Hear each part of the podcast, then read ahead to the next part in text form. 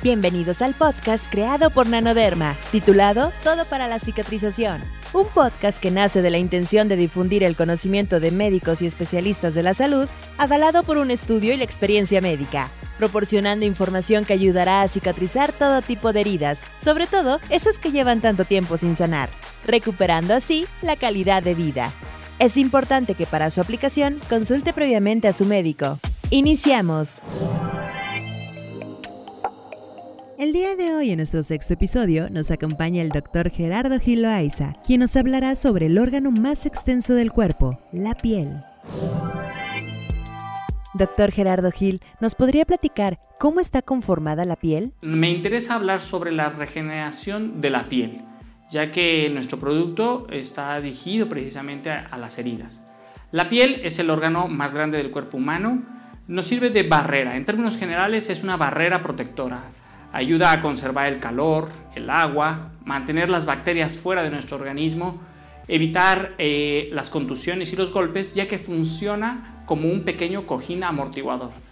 La verdad es de que la piel, a pesar de que se ve muy sencilla, es bastante compleja. Tiene un sistema inmunológico que es activo y responde a los medios. Entonces, la piel, en términos generales, es un órgano bastante complejo. Bueno, ahora vamos a hablar un poquito más acerca de la dermis, que es la que nos va a interesar en esta plática. La dermis se encuentra constituida en, su mayor parte por matriz extracelular. La matriz extracelular está compuesta de los materiales que fabrican los fibroblastos. Los fibroblastos eh, en esta capa nos van a dar la cantidad de colágeno y elastina. Típicamente para el estudio molecular y para los estudios de envejecimiento y regeneración la subdividimos en dos capas, papilar y reticular. La zona papilar va a ir disminuyendo con la edad y la zona reticular irá aumentando con la edad. Las células más abundantes de esta capa serán los fibroblastos y ellos mismos son los encargados de la remodelación de la matriz extracelular es decir, está vinculado directamente la edad del fibroblasto con la edad de esa piel. Nutrir correctamente a los fibroblastos o mejorar la comunicación que tienen los fibroblastos entre sí podría ser un factor determinante en la reparación de las heridas.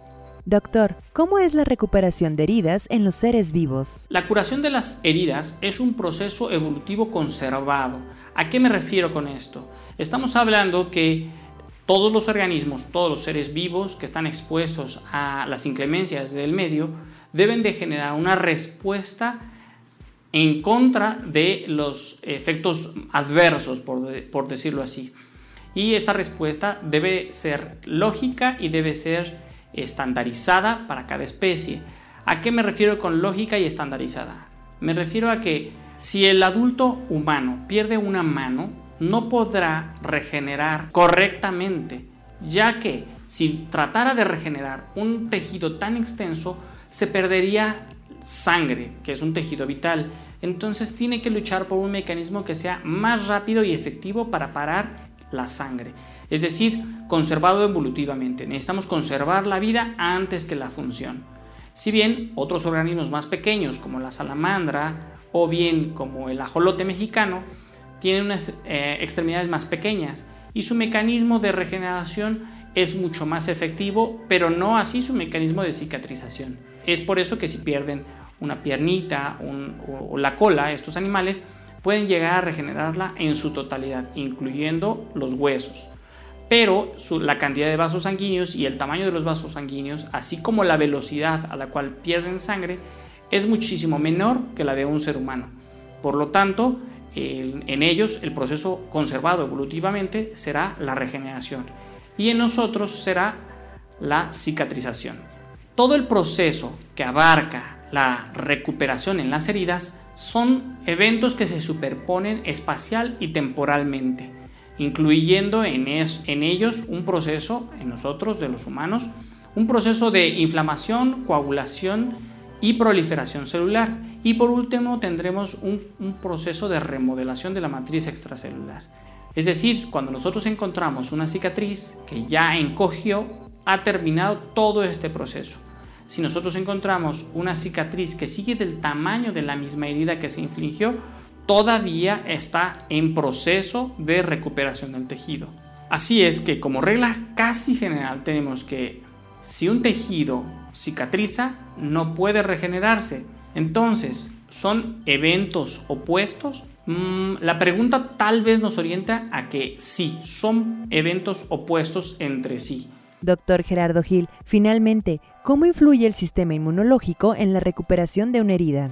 La correlación que existe entre el sistema inmunológico y la capacidad o competencia de regenerar un tejido se ha estudiado últimamente y se ha encontrado que los tejidos que tienen una disminución o una labilidad inmunológica es más fácil que regeneren que aquellos que están eh, inmunemente competentes y que logran generar una respuesta inflamatoria correcta.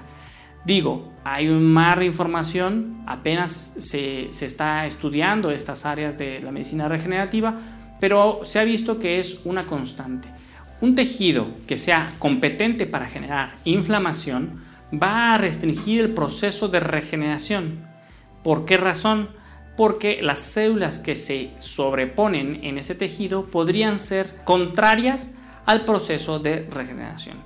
Es decir, va a favorecer una fibrosis y la formación de cicatrices. estos estudios son más recientes y nos mencionan que un tejido maduro con un sistema inmunológico competente tiende a hacer cicatrices y en cambio un sistema inmaduro no competente inmunológicamente podría más favorecer la regeneración. El caso más común de ejemplo o el que podemos nosotros notar fácilmente son las cicatrices, bueno más bien la reparación de heridas en los fetos en vida uterina. Cuando a un bebé se le opera dentro del vientre de la madre, prácticamente no queda rastro de que fue operado sin embargo, si un bebé de unos eh, meses de nacido se le llega a operar, puede llegar a quedar con algún rastro de, de cicatriz. No es así un adulto. Si a un adulto se le opera, prácticamente tendremos una garantía de que quedará una cicatriz. Típicamente la curación de las heridas en los mamíferos adultos da siempre como resultado entonces una cicatrización. Todos los apéndices prácticamente se pierden. ¿Qué son los apéndices? Los apéndices estamos hablando de glándulas sudoríparas, glándulas sebáceas, terminaciones nerviosas, también podemos encontrar los vellos corporales. Es por eso que una herida se recupera por una cicatrización, comúnmente vamos a encontrar que tiene un color diferente y una textura diferente. Si bien el proceso de cicatrización evitó que perdiéramos más sangre o evitó que siguiéramos sintiendo dolor, prácticamente esa zona queda inhabilitada en varias formas. Una de ellas es la pérdida de la sensibilidad. Es muy común y pueden preguntarle a algunos de sus pacientes que si en las zonas donde nosotros como médicos hicimos alguna cirugía, alguna resección y prácticamente se ha perdido la capacidad de sensibilidad. Así también en heridas que han involucrado zonas ricas en glándulas sudoríparas o sebáceas pierden esta función es por eso que los pacientes que sufren quemaduras mayores, en los cuales generan cicatrización, prácticamente controlar su temperatura, retener agua, evitar la pérdida de, líquidos o bien tolerar algún golpe o roce, prácticamente es nula. Por eso es tan importante que hablemos de un tema como este que es la regeneración. Por último les presentaré un caso clínico. Se trata de un paciente masculino de 87 años de edad. Él se cayó sobre una barrica de pintura y el borde de la barrica generó heridas de tipo abulsivo y laceración. Se desprendió un gran porcentaje de la piel, generando que, esta piel, pues una vez que se desprenda, se, se tenga que recuperar. Obviamente hay que hacer un, se le hizo un lavado, se le hicieron curaciones.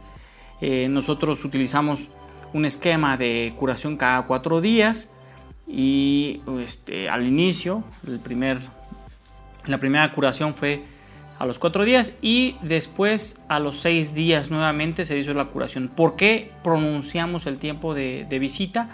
Porque en la, en la visita de los cuatro días siguientes a la lesión presentó muy buen resultado a la aplicación de nanoderma, entonces le, le cité a los seis días ya que no estaba saturado al 100% el, la ceolita. Me imagino que varios de ustedes, aquellos que ya han tenido la oportunidad de probar nanoderma con sus pacientes, han notado que es una combinación, que no es ni regeneración pura ni cicatrización pura.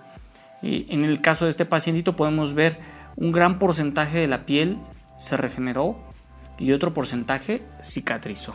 ¿Por qué decimos que regeneró?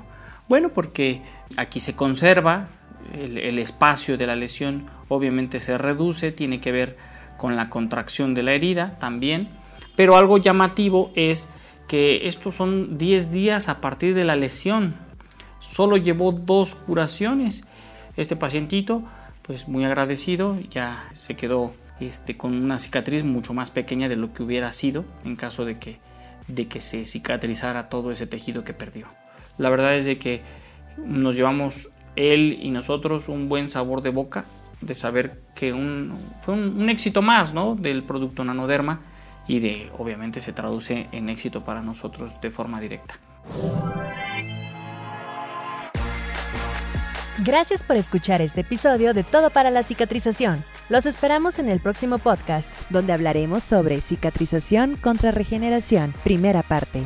Síganos en nuestras redes sociales como arroba nanoderma y suscríbanse a nuestro contenido. Hasta la próxima. Este podcast se hace exclusivamente para propósitos de información general. Las declaraciones y opiniones expresadas en este podcast no constituyen consejos médicos. Las opiniones de los invitados son propias y este podcast no promueve ni acepta responsabilidad alguna por las declaraciones de los invitados. Si tiene un problema de salud, por favor, le pedimos consulte a su médico.